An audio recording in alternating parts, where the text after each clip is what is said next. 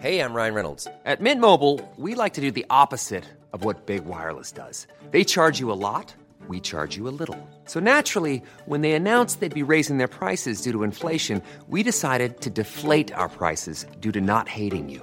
That's right. We're cutting the price of Mint Unlimited from $30 a month to just $15 a month. Give it a try at mintmobile.com slash switch. $45 upfront for three months plus taxes and fees. Promo rate for new customers for limited time. Unlimited more than 40 gigabytes per month. Slows. Full terms at mintmobile.com.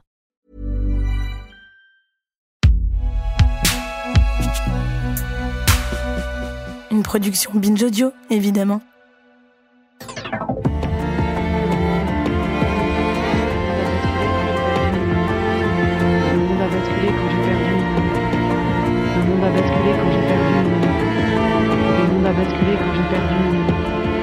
En 2015, le monde a basculé quand j'ai perdu une amie. Elle s'appelait Akela. Elle est partie comme ça, d'un coup, rapidement. La vie n'a pas prévenu. Personne nous avait prévenu en fait.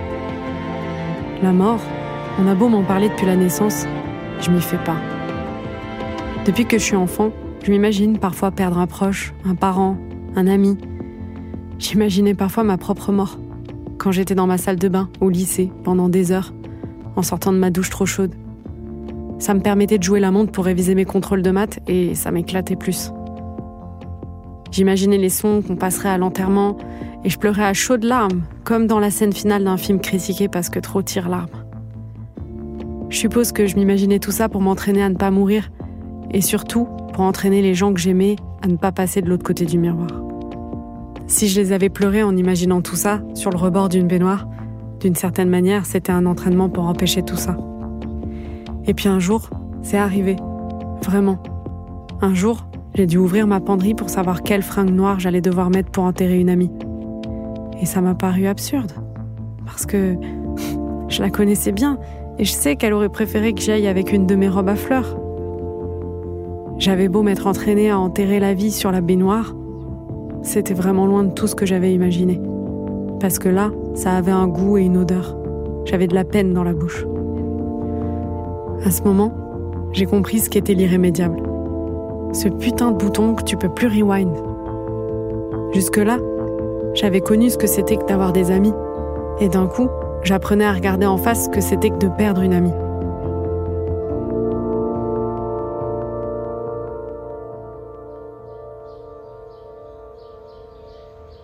perdre euh, un être cher, euh, déjà, ça, ça crée un énorme vide. Tout s'écroule autour de soi euh, parce que, en général, ce sont des, des- des personnes euh, auxquelles on tient.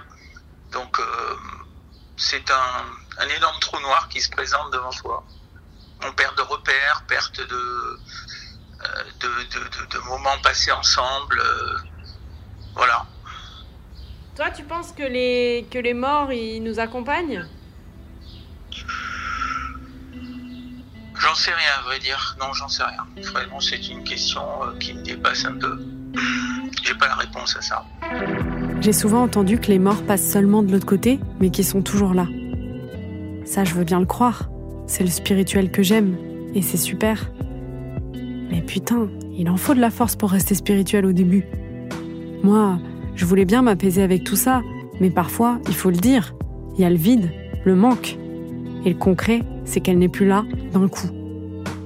Le concret du euh, je peux plus la prendre dans mes bras quand je veux danser, quand je veux chialer, je peux plus sentir son parfum. Et non, ça n'a rien à voir d'aller le sentir chez Sephora sur un stick en papier cartonné. Là, je n'ai plus son parfum sur son pull en coton qui traîne lui-même sur l'odeur de sa peau. Et c'est ce mélange-là qui me manque. Pas celui de la bouteille neuve sur le carton. Alex, Ouais. toi, tu crois que les morts, ils nous accompagnent au quotidien? Ah oui, moi j'en suis sûr. Ça s'explique pas, mais c'est sûr qu'ils nous guident. Moi j'y crois à fond. Ah ouais. Ouais. Mais tu penses qu'ils nous entendent, qu'ils nous... Ils sont là. Ils sont partout. Ils partent pas, quoi. Ils sont jamais partis. Parfois, même encore aujourd'hui, je suis obligée de la réincarner pour ne pas trop crever. Parce que je supporte pas qu'elle s'éloigne, que son visage s'efface, que sa voix disparaisse. Je voudrais qu'elle vive tout le temps. Je m'imagine ce qu'elle me dirait, me conseillerait. Est-ce que je dois répondre à ce projet, à ton avis? Non? Ah bon? Mais t'es sûr? Ah finalement tu dis oui? Ah bah... Ça fait six ans qu'elle nous a quittés. Elle jouait dans Ace, mon premier projet. C'était le virage le plus gros de ma vie, professionnellement parlant. Pour une fois, plus de conneries avec Mina, je me canalisais avec Régine, et je faisais enfin un film, quoi. Mais ça a volé en éclats avec son départ. Je voudrais tellement qu'elle soit là encore aujourd'hui pour tourner dans des films fauchés et pas fauchés avec nous. Qu'elle nous ramène un poulet à la maison pour manger avec les mains, qu'on rigole des pages de magazine People ensemble et qu'on ne s'accorde pas du tout sur le choix de vernis à ongles que Myriam m'a fait prendre contre mon gré. Non mais attends, moi je t'ai forcé à rien. Hein. Je me souviens qu'après sa mort, j'avais une phrase que je me disais en boucle, tout le temps. Non mais Alex, euh, elle me reviendra pas là. Elle reviendra pas. Elle reviendra jamais. Elle reviendra pas. Viens là, viens là. J'entends encore sa voix dans les rushs de mon film. Et je me dis qu'elle existe quelque part, devant et derrière la caméra, pour toujours. Elle est la fiction et le réel, le réel et la fiction.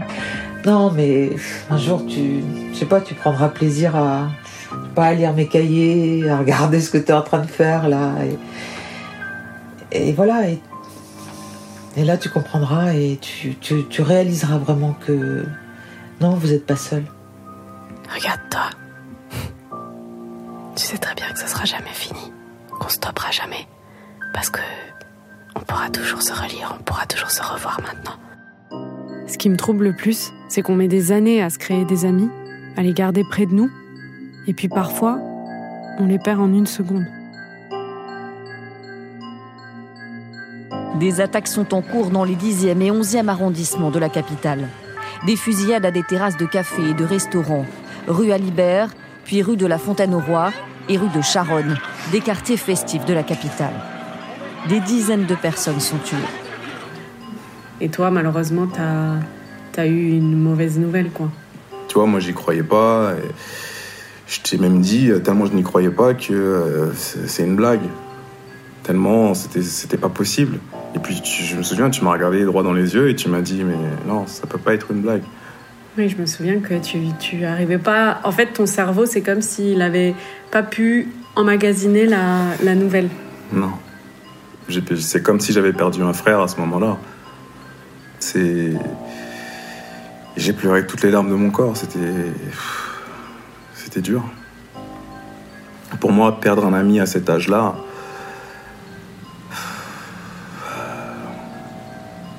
J'avais jamais perdu d'amis avant, donc c'était.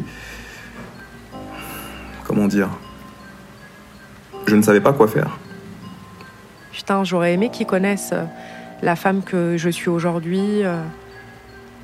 En fait, des fois, on réalise le manque des années et des années après, quoi.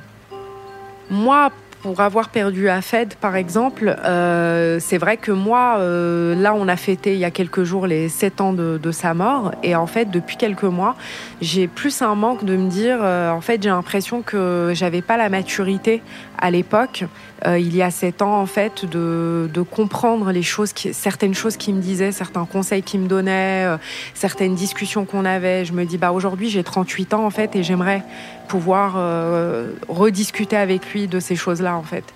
Et moi, il est là aussi le manque, tu vois, il se manifeste comme ça. J'ai l'impression d'être passé à côté de quelque chose à des moments parce que je suis plus la même personne, en fait. On aimait du, du fond du cœur à. Puis même nous, dans nos relations à nous, je pense qu'avec le recul, parce que maintenant j'ai un peu de recul, je pense que ça n'a pas été non plus anodin dans notre relation, parce que tout à l'heure tu parlais des moments marquants, et pour moi c'est un vrai moment marquant, parce qu'on on s'était créé une famille virtuelle du coup pour Ace, parce que c'est la personne qui faisait notre maman euh, dans le film Ace. Et si on regarde, je m'en suis pas rendu compte sur le moment, mais en fait si on regarde, euh, euh, on a vu et accompagné Akela beaucoup plus que comme quelqu'un, toi tu étais beaucoup plus proche, mais moi au final on, vu, on se connaissait depuis quelques mois et on s'aimait beaucoup cette espèce de degré d'intimité qu'on a réussi à faire transcender. Pas qu'on a réussi, c'est juste parce qu'on s'aimait, quoi. Mais euh, en gros, de passer d'une famille virtuelle à l'écran à se rendre compte qu'en fait, six mois après, on est devenu une famille et on s'accompagne et on se peine et on, et on s'aime, quoi. C'est euh, c'est trop agréable aussi, quoi. Et quand l'art te permet de rencontrer des êtres humains incroyables, c'est quand même un des grands bonheurs de notre domaine, de, ça, de rencontrer des gens différents à différents moments de sa vie.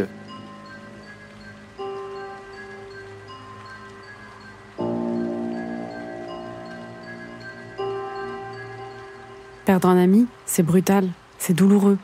J'ai eu horreur des gens qui me disaient euh, Oh, il va falloir se préparer. Hein. Mais se préparer à quoi en fait? Comment on se prépare à la mort? C'est pas possible. Et je crois très fort en la dualité de la vie. Parfois, la vague nous amène des traumatismes, mais elle finit toujours par repartir, s'éloigner de nous. Et puis elle revient avec d'autres émotions plus tard. Une vie entière, euh, la roue tourne systématiquement, hein, avec d'ailleurs des périodes plus ou moins importantes, euh, des périodes euh, négatives où on est au fond du trou, comme on dit, hein, et puis heureusement, on est là de temps en temps, on se relève parce que il y a un concours de circonstances qui fait que ben, on remonte la pente et on arrive parfois à des sommets plus ou moins hauts d'ailleurs. Mais peut avoir de nouveau une, vague négative qui vous arrive dessus et ainsi de suite. Moi, franchement, je pense que la, vie est, à l'image d'une roue qui tourne avec vraiment des hauts et des bas. Et je crois que ça tourne et ça tourne et ça tourne sans cesse. Comme l'eau qui n'en finit pas de tourner dans les hublots des machines à laver. À cette époque-là, quand j'ai perdu mon ami, je pouvais regarder l'eau tourner des heures au lavomatique en me disant que le cycle finirait par s'arrêter et en espérant ne pas se refaire coincer dedans.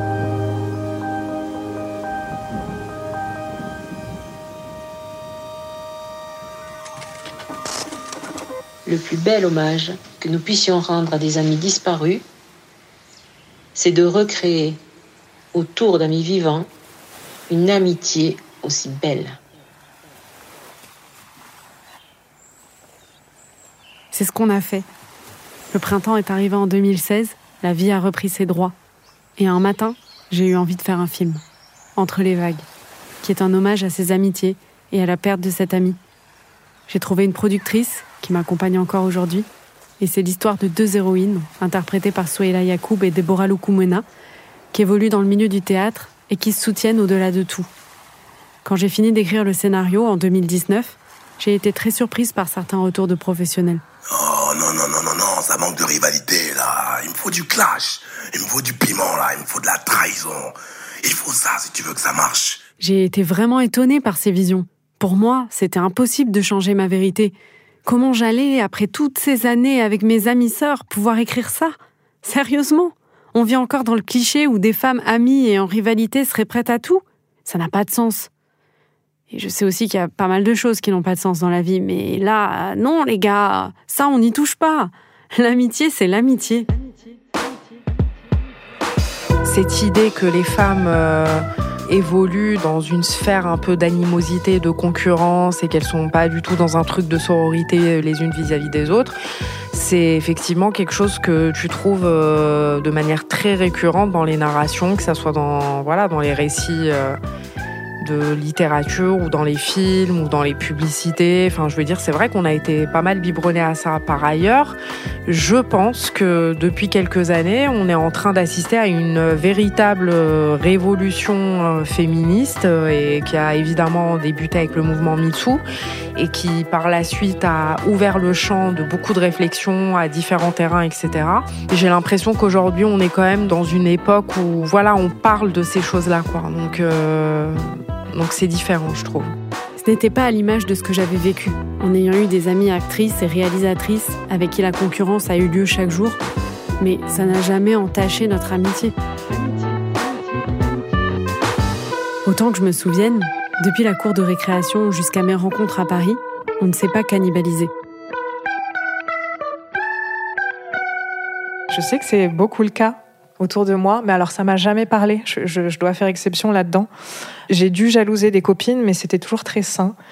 Et euh, en tout cas, j'espère avoir eu la délicatesse de ne pas leur faire remarquer et de prendre sur moi dans ces moments-là et de me dire que ça les concernait pas. Ce cliché-là de la rivalité euh, féminine euh, qu'on peut voir dans certains films, effectivement, dans certaines œuvres, moi, j'y crois pas forcément.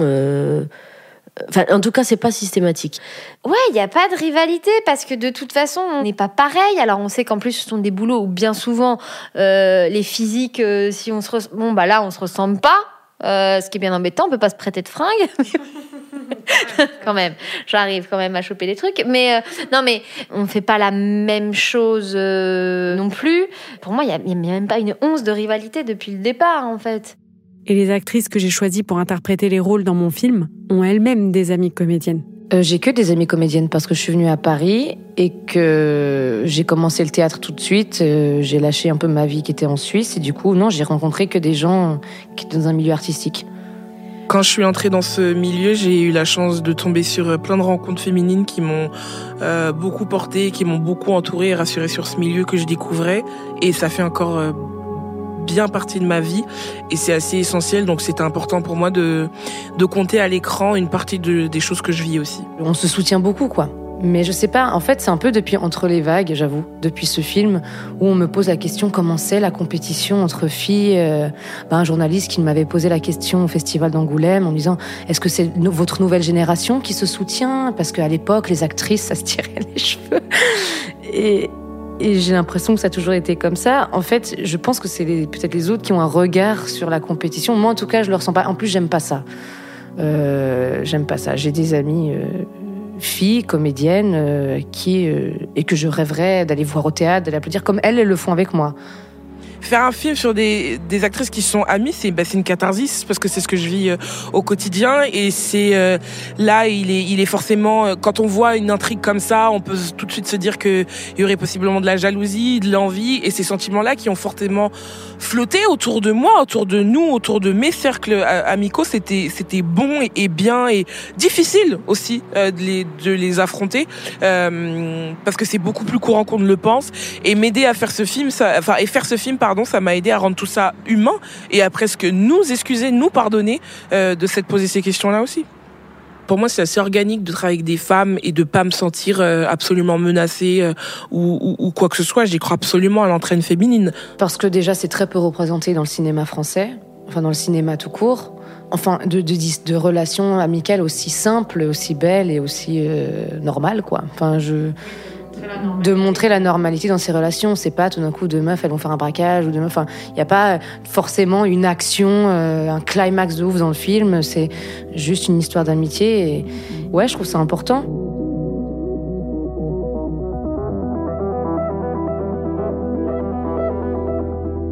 Dans ce film, j'ai eu envie de refaire jouer mes amis avec ces actrices. Même si j'ai pas non plus pu faire jouer tous les gens que j'aime, bien sûr. Ah, mais tu sais bien que je rêve crever l'écran au sens propre et au sens figuré, en traversant l'écran de, de, de, droite à gauche ou de gauche à droite, en arrière-plan, derrière les rôles principaux. Mais toi, ce que tu rêverais, c'est de pouvoir dire un mot dans mes films. Oui, un, deux ou trois mots, oui, ça me fait plaisir. Par mal, ça me va bien. Mais qu'est-ce que je vous sers? Qu'est-ce que vous voulez boire? Que voulez-vous boire aujourd'hui? Qu'est-ce qui vous ferait plaisir? Voilà, un truc comme ça, quoi, c'est tout.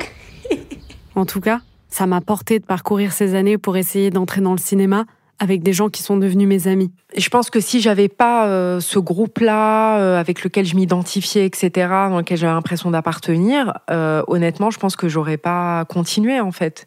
De pouvoir discuter tous entre nous, de pouvoir s'épauler, se suivre les uns les autres, se soutenir les uns les autres. J'aurais pas tenu sinon. Ou de toute façon, en, dans un collectif, m'a permis de trouver un langage qui nous rassemble, qui me rapproche de l'autre, qui me sort de ma solitude, contrairement au, au, monde euh, des sports collectifs, par exemple, ou de l'école, où le solitaire, euh, euh, ça, ça, ça, ça, surligne. Alors que là, j'ai l'impression que grâce au cinéma, toutes ces, toutes, toutes ces, c'est comme si toutes ces petites constellations avaient retrouvé une planète commune.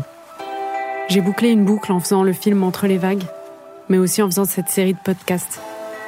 Pour dire au revoir à ces années de la vingtaine, celles où on se tape pour obtenir tout ce qu'on veut. Pour boucler la boucle de mon arrivée à Paris, après avoir laissé Léa, Clémence et Laura à Toulouse. Pour célébrer ces moments avec Diams dans les rues de Saint-Michel, à rêver de casting avec Pauline et Marilou, à rêver de cinéma avec Akela, Mathieu, Alexandre, Emilia, Mariano, Meriem. Tout ça, c'est pour remercier les Mina, les Régine et, et, et Marie-Paul. L'amitié, c'est un long voyage, parsemé de toutes sortes de vagues, comme chaque relation dans une vie. Mais ça reste un voyage solide, sécurisant, qui nous renforce dans nos choix, qui est un complément alimentaire à la famille et l'amour. Mais alors, c'est fini maintenant? Bah non, c'est un voyage, Alex. Ça veut dire qu'il va y avoir encore plus de tiroirs chez nous? Bah, c'est surtout que c'est que le début du voyage. C'est ça qu'il faut se dire, c'est ça qui est cool. Le voyage ne fait que commencer. Avec mes amis sœurs, j'ai passé des étapes importantes. Bon, j'ai pas 70 ans, mais euh, je suis née en 88 et quand même, ça en fait des étapes. Ensemble, on a connu la vie avec et sans Internet, la vie avec et sans Covid, la vie avec et sans MeToo, la vie avec et sans autotune. oula, oula. Bref, ensemble, on reste sur cette barque et je sais pas vers quelle drôle de rive on va parce que c'est sacrément la merde un peu partout, mais au moins on y va ensemble. À chaque ami son voyage. Un voyage qu'on n'oubliera jamais, qui nous marque. C'est un tatouage sous la peau. Et je crois bien qu'on est nombreux à avoir pas mal de tatouages sous la peau.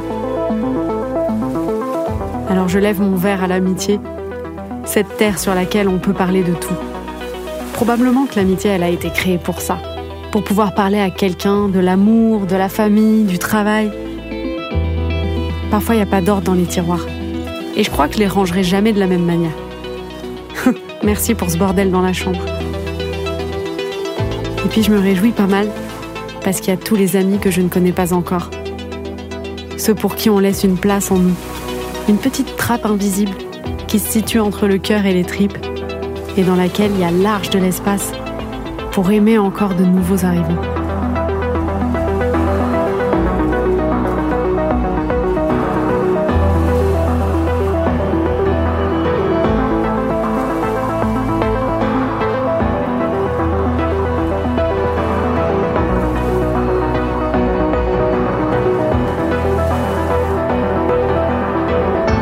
À mes amis sœurs est un podcast produit par Binge Audio et Unité, écrit par Anaïs Volpe, réalisé par Geoffrey Puitch, produit par Juliette Livartowski et Caroline Nataf. Musique originale, Julien Picard, David Gubitsch et Ellie Mittelman. Merci à Léa, Laura, Clémence, Alex, Denis, Nicole, Sacha et Joseph, Delphine, Pauline, Marilou, Marie-Paul, Mary, Julia, Zoé, Gurwan, Romain, Pauline, Mathieu, Mariano, Myriam, Akela, Suela, Déborah.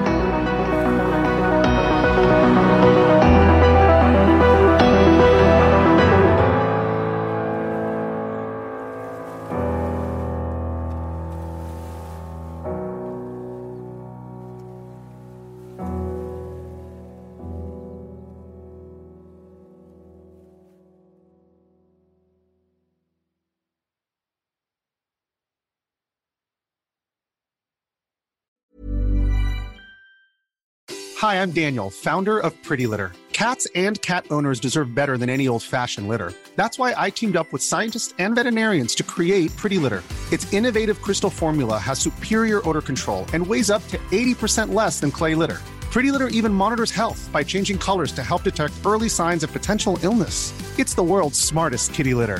Go to prettylitter.com and use code ACAST for 20% off your first order and a free cat toy. Terms and conditions apply. See site for details.